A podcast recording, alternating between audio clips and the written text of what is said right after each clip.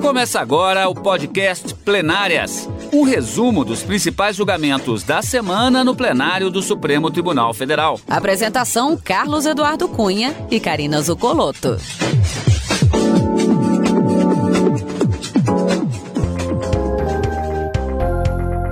Hoje com os principais momentos das sessões dos dias 9 e 10 de fevereiro de 2022.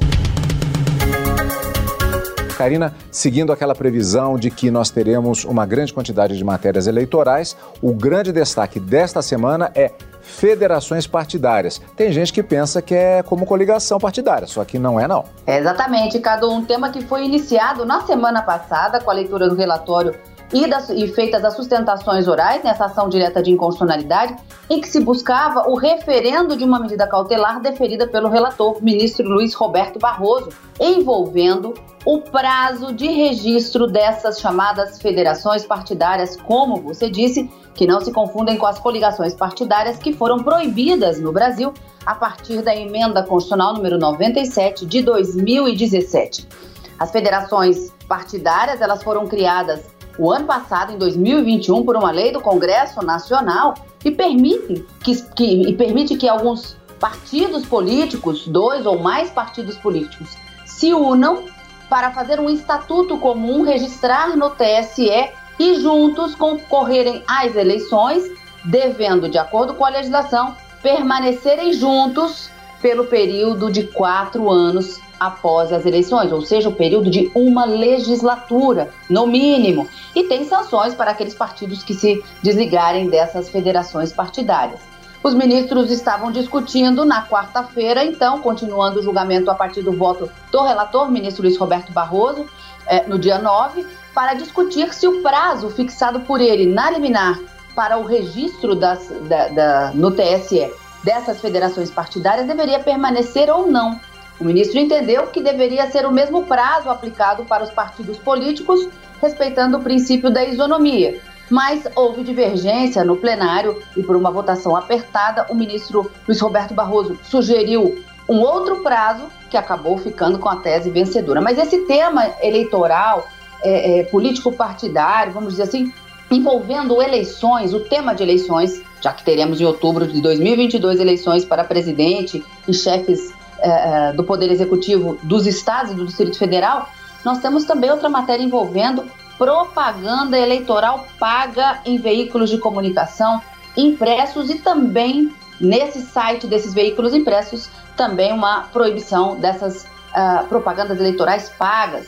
A discussão começou a, a, a ser feita no plenário na quinta-feira. O relator é o ministro Luiz Fux, presidente da Suprema Corte, mas ainda não foi concluído. A promessa é de que esse julgamento seja retomado na semana que vem. Como você disse, Cadu, ano de eleições, matéria eleitoral deve ter prioridade nas pautas do plenário do Supremo Tribunal Federal. Vamos acompanhar. Exatamente, Karina. Tudo aqui na TV Justiça, as sessões plenárias do STF ao vivo quartas e quintas-feiras e, claro, o encontro aqui no Plenárias também, a estreia nos sábados, com reprises durante toda a semana.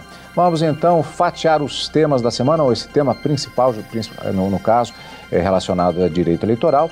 Na pauta da sessão da quarta-feira, dia 9 de fevereiro, a previsão de que os ministros do Supremo Tribunal Federal deveriam retomar o julgamento sobre, como já dissemos, federações partidárias. Antes de rever como foi o julgamento propriamente dito, vamos conferir mais informações sobre o processo na reportagem de Carolina Chaves. Os ministros do STF teriam de julgar a validade das federações partidárias se se estenderiam ou não o prazo para a criação dos grupos, marcado para 1 de março. O Partido Trabalhista Brasileiro entrou com uma ação no Supremo para que o registro das federações seja feito até maio. O PTB argumentou que o projeto que deu origem às federações foi aprovado no Senado após a emenda constitucional que proibiu as coligações em eleições proporcionais. Por isso, ele deveria ter sido votado novamente na Câmara dos Deputados. O partido alegou ainda que a liminar que antecipa o prazo para a formação das federações ofende o princípio da separação dos poderes. A federação partidária passou a ser permitida por lei desde o ano passado. A regra autoriza que dois ou mais partidos políticos atuem como única agremiação com abrangência nacional e dure por todo o período do mandato, ou seja, quatro anos. Se algum partido deixar a federação antes do prazo, pode sofrer sanções, como a proibição de utilização dos recursos do fundo partidário pelo tempo remanescente. Em nome do Ministério Público Federal, o vice-procurador-geral da República, Humberto Jacques de Medeiros, disse que as federações partidárias são uma sábia solução legislativa para o processo longo e gradual de redução do número de legendas no país. O PCdoB, PT e PSB também defenderam as federações, mas pediram que o plenário module os efeitos da liminar para que, neste ano, a data limite seja estendida até, no mínimo, 31 de maio. E na sessão desta quarta-feira, o plenário do Supremo Tribunal Federal, por maioria de votos, decidiu que as federações partidárias devem ser registradas no Tribunal Superior Eleitoral até o dia 31 de maio deste ano. Marta Ferreira acompanhou. As federações partidárias foram criadas pela Lei 14.208 de 2021 pela norma, uma federação pode reunir dois ou mais partidos políticos e, após registro no Tribunal Superior Eleitoral, atuará como uma única agremiação partidária, com abrangência nacional. As federações permitem que os partidos se unam e apresentem candidatos majoritários ou candidatos proporcionais e prevê uma duração mínima de quatro anos. Já as coligações se formam no ano de eleição no momento das convenções partidárias e são desfeitas logo depois. Os partidos se unem apenas para a disputa dos cargos majoritários naquela circunscrição. Com isso, as eleições deste ano serão as primeiras com a formação de federações partidárias. O Partido Trabalhista Brasileiro, autor da ação, argumenta que o projeto que deu origem às federações foi votado e aprovado no Senado Federal após a emenda constitucional 97 de 2017, que proibiu as coligações em eleições proporcionais. Na avaliação do PTB, com alteração constitucional, o projeto deveria ter retornado à Câmara dos Deputados.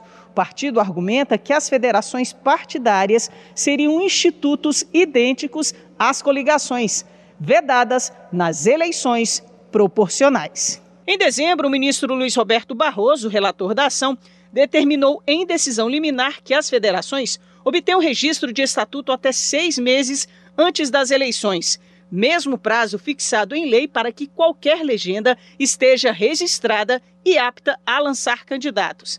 Na sessão dessa quarta-feira, Barroso começou o voto explicando como funciona uma federação. É uma aliança de duração mínima de quatro anos.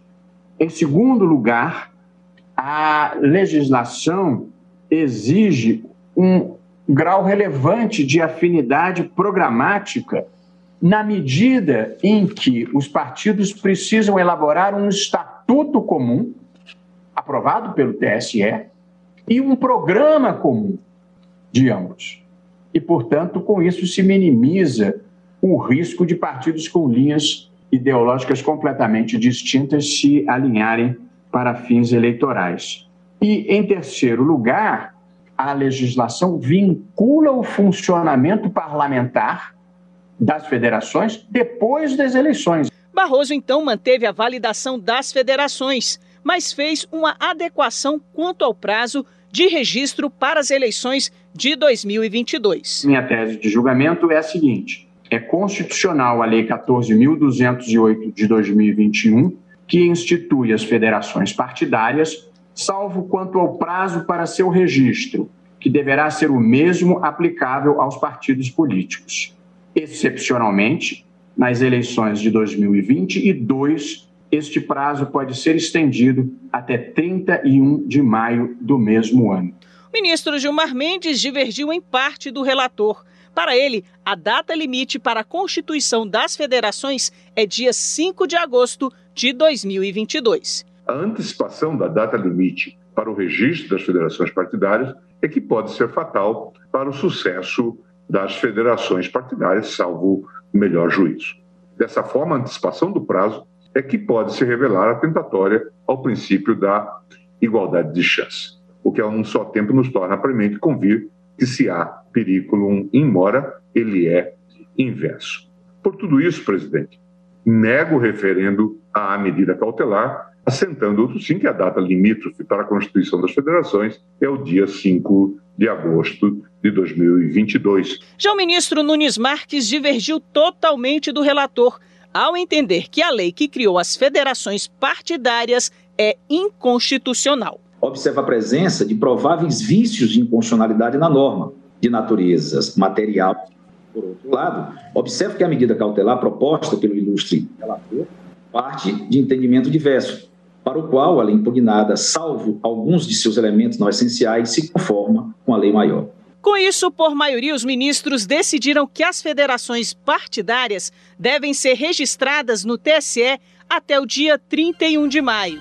Karina, duas questões. Primeiro, é, acho que ficou muito claro no voto do ministro relator o entendimento de que é, as federações partidárias são uma espécie de ente partidário, com o mesmo prazo, em princípio, é, para se atender às, às questões eleitorais. Mas, excepcionalmente, nesse ano de 2022, com uma modulação de efeitos estabelecida essa data que foi vencedora por maioria. Isso é um ponto. Segundo, é uma decisão em caráter liminar.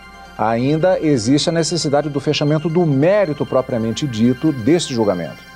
É, exatamente, Cadu. Olha só, o pedido nessa ação direta de inconstitucionalidade envolve a alegação de uma inconstitucionalidade formal, de que essa lei não teria tramitado da forma como deveria ter sido feita, de acordo com o devido processo legislativo, Câmara e Senado analisando a proposta.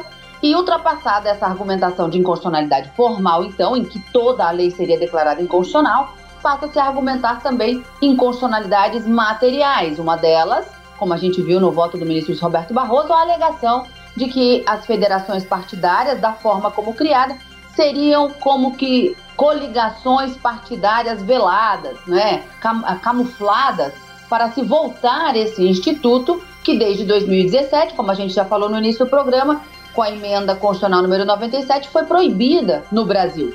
Isso por quê? Porque as coligações lá atrás, elas eram utilizadas para lançar candidatos para a eleição, como disse o ministro Luiz Roberto Barroso, é, com a junção de partidos com ideologias completamente diferentes e depois do pleito não havia qualquer é, é, aliança entre esses partidos. Então eles se uniam só antes do pleito para lançar os seus candidatos e fazê-los vencedores e depois a aliança era desfeita. E as federações não têm esse propósito, elas precisam ser formuladas e registradas no TSE antes das eleições e permanecerem unidas naquele propósito de estatuto comum, ideologias em comum para, pelos próximos quatro anos, com sanções, inclusive, que a gente viu que podem ser aplicadas no caso de desfazimento dessa aliança. Mas o, o foco na, na liminar que foi concedida pelo ministro Roberto Barroso girava em torno do prazo para o registro desse estatuto comum das federações partidárias, que, como a gente viu, foi criada o ano passado e vai ser aplicado pela primeira vez agora nas eleições de 2022. A princípio, o ministro havia deferido a liminar para aplicar o mesmo prazo de registro dos partidos no TSE de seis meses antes das eleições, mas acabou alterando quando ele vota para é, buscar o referendo na sua liminar, propondo o meio termo, como disse ele, para que ficasse esse prazo ficasse estendido até o dia 31 de maio, para que as federações pudessem fazer esse registro no TSE. E essa foi a tese vencedora, a maioria de votos, seis votos para referendar essa liminar e manter este prazo foram alcançados no plenário do Supremo Tribunal Federal, ficando vencidos outros cinco ministros, como a gente viu na reportagem de Marta Ferreira. Ministro Nunes Marques, que não referendava liminar e de, e de uma certa forma declarava toda a lei inconstitucional, determinando na cautelar que fosse é, suspensa a lei no todo, e o ministro Gilmar Mendes abrindo a divergência, sendo acompanhado pelo ministro Dias Toffoli, Carmen Lúcia e Ricardo Lewandowski, que não referendavam, por entender que não haveria qualquer desproporcionalidade, inadequação no prazo que já vem fixado na própria lei das eleições para o registro dessas federações que, das, das é, que deve ser feito após as convenções partidárias que finalizam no dia 5 de agosto. Então, para esses quatro ministros, ficaria mantido o prazo de 5 de agosto. O ministro Nunes Marques diverge é, de forma por outro fundamento, mas a maioria, respeitando o que a gente chama aqui, não é, Cadu, da cláusula de reserva de plenário, a maioria absoluta do Pleno acabou confirmando o voto do relator ministro Luiz Roberto Barroso, fixando a data, portanto, de 31 de maio para o registro de todas as federações partidárias que pretendam é, surgir é, para o pleito das, dessas eleições de 2022. O Supremo Tribunal Federal começou a julgar restrições à propaganda eleitoral paga em jornais impressos. Cobertura completa na reportagem de Marta Ferreira. A Associação Nacional dos Jornais questiona dispositivos da Lei das Eleições de 1997 e de uma resolução de 2017 do Tribunal Superior Eleitoral, que disciplinam a propaganda eleitoral na imprensa. Atualmente, há restrições à quantidade e ao tamanho de anúncios na imprensa escrita, enquanto que na internet só se permite a publicidade eleitoral paga durante as eleições por meio de impulsionamento de conteúdo. A norma contestada restringe a propaganda paga em veículos de comunicação impressa na antivéspera das eleições e a limita até 10 anúncios por veículo em datas diversas para cada candidato estipula ainda espaço máximo em páginas de jornais, revistas ou tabloides. Outro dispositivo contestado estende a vedação aos sites dos veículos na internet, admitindo somente o impulsionamento de conteúdo devidamente identificado. A NJ sustenta que as restrições violam as liberdades de expressão, de imprensa, de informação, de iniciativa e de concorrência e os princípios democrático e republicano.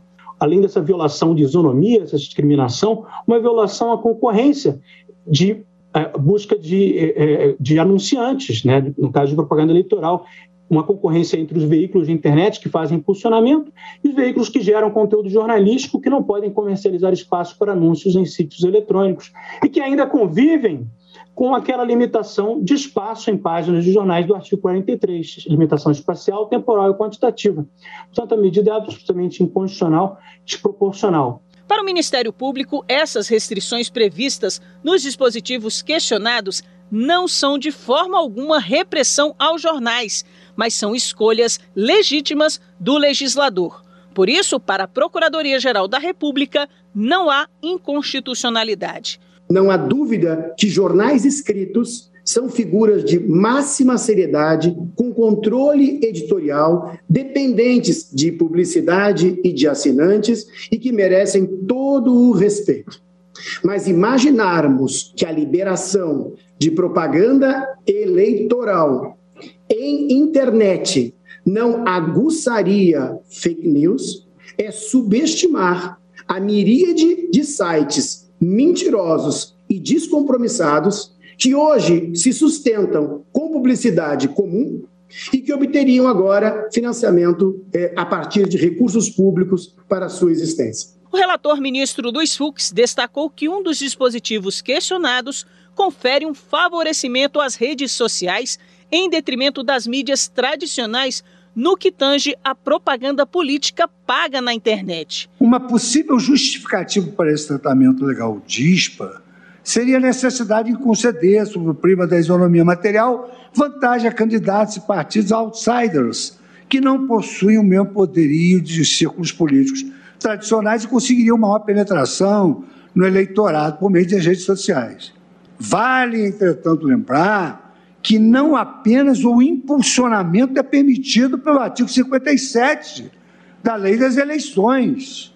Vejam a desvantagem da imprensa escrita, mas também a circulação da propaganda eleitoral via SMS, WhatsApp, Telegram e outros aplicativos de mensagem instantânea, ex do artigo 57b, inciso 3 da mesma lei. O relator então votou pela procedência da ADI para declarar a inconstitucionalidade dos dispositivos questionados, afastando a aplicação da regra da anterioridade eleitoral ao caso em questão. Eu concluo por julgar procedente a presente ação direta de inconstitucionalidade para 1. Um, declarar a inconstitucionalidade do artigo 43, caput da Lei 9.504, reputando nulas as restrições à propaganda eleitoral paga na imprensa escrita e na reprodução na internet do jornal impresso. E dois, atribuir interpretação conforme a Constituição ao artigo 57c, caput do parágrafo 1 da Lei 9.504, de 97, imaginem a distância da era digital para esse ano, para admitir a propaganda eleitoral paga na internet em sítios eletrônicos de toda e qualquer organização econômica que produza, veicule ou divulgue notícias. E, por fim, declarar inconstitucionalidade por arrastamento dos artigos 24, caput, parágrafo 1, inciso 1 e 36 da resolução TSE 23551 de 2017. Depois dos votos dos ministros André Mendonça e Nunes Marques, o julgamento foi suspenso. Karina, esse é um daqueles casos que pode se tornar emblemáticos porque ele envolve questões muito interessantes, que é o fato de que nós temos uma legislação é, e uma realidade que ela tem sofrido modificações, não apenas no aspecto eleitoral, mas o impacto direto da tecnologia, da realidade dos jornais. Foram citados dados relativos à tiragem de jornais impressos é, até um tempo historicamente muito pequeno. Qual é a realidade hoje? A informação por redes sociais, é, pela internet. Então é um caso que ele pode se tornar bastante emblemático.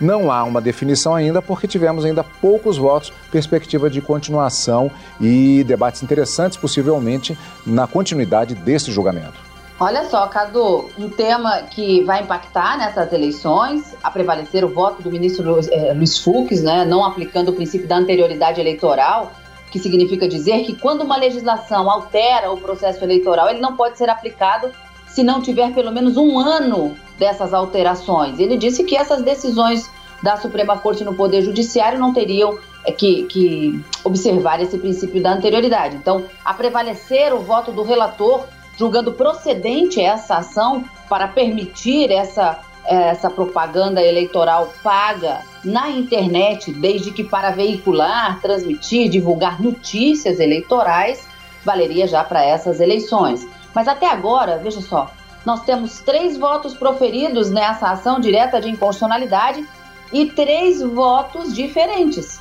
Ministro Luiz Fux julga procedente a ação para declarar a inconstitucionalidade é, de alguns dispositivos e dar interpretação conforme a outros, permitindo, portanto, essa, essa propaganda eleitoral paga na internet com essa observação, afastar as restrições impostas a veículos de comunicação impressa, porque ele diz que isso já é, é, não se justificaria nos dias de hoje, em razão dessa velocidade da informação proferida na internet também, e entendeu que haveria uma distorção prevista na própria lei, criando uma violação desse princípio da isonomia entre as, a publicidade de propaganda eleitoral paga e não paga na internet. Então, ele concede, é, ele acaba entendendo pela procedência da ação direta de inconstitucionalidade. O ministro André, André Mendonça, ao votar, ele abre uma pequena divergência do voto do ministro Luiz Fux, julgando parcialmente procedente, o ministro Nunes Marques totalmente improcedente a ação para entender que a legislação é adequada e deve ser mantida, portanto. Então, esse tema deve promover maiores discussões na próxima sessão plenária. O resultado a gente vai conferir no próximo plenárias, quando a gente trouxer o resultado do julgamento dessa ação direta de inconstitucionalidade envolvendo propaganda eleitoral paga em veículos de comunicação impresso e também nos sites referentes a esses veículos na internet. Vamos ver como será o final de toda essa discussão na semana que vem, caso esse julgamento seja pregoado e retomado na quarta-feira. A gente vai conferir o resultado aqui no Plenárias. Acompanhando ao vivo também, é claro, no direto do plenário. E o uso do plenário virtual, lembra? A gente de vez em quando fala aqui, é um, um, recurso muito importante utilizado no Supremo Tribunal Federal, que é aquela plataforma que fica disponibilizada para os trâmites processuais do julgamento de diversas matérias, com os votos dos ministros durante aquele período de tempo, ah, é, havendo o julgamento virtual, chamado plenário virtual. E o uso desta ferramenta no Supremo Tribunal Federal aumentou expressivamente depois da pandemia, de 80,3% para 97,6%. O dado está no relatório final da primeira pesquisa feita pelo Supremo sobre o uso da ferramenta. O resultado desse trabalho, que é uma iniciativa inédita, foi apresentado pelo presidente da Corte, ministro Luiz Fux, na sessão plenária desta quinta-feira. O relatório que hoje divulgamos ele apresenta dados interessantes sobre a expansão do ambiente virtual de votação e também sobre o perfil dos processos julgados e das decisões proferidas. Evidencia-se assim a relevância que o plenário virtual assumiu no processo decisório do Supremo Tribunal Federal. Com a publicação deste e de outros estudos, o Supremo Tribunal Federal pretende ainda fomentar o diálogo com centros e instituições de ensino e pesquisa e com a sociedade civil organizada, proporcionando troca de saberes e experiências institucionais de elevado valor inovativo. Karina, esse é aquele momento que, como sempre, a gente já anuncia a expectativa de novo encontro para mais julgamentos do plenário do Supremo Tribunal Federal. É isso aí, Cadu. Na próxima quarta e quinta-feira, ao vivo, no direto do plenário, a partir das 14 horas, a gente espera todos vocês para acompanhar as decisões do Supremo Tribunal Federal. Mas nesse final de semana, o nosso encontro é no plenário. E você acompanha o Plenárias aqui na Rádio Justiça e também pelo YouTube. Obrigado pela companhia. Você acompanhou o podcast Plenárias, um resumo dos principais julgamentos da semana no plenário do Supremo Tribunal Federal. Apresentação: Carlos Eduardo Cunha e Karina Zucolotto.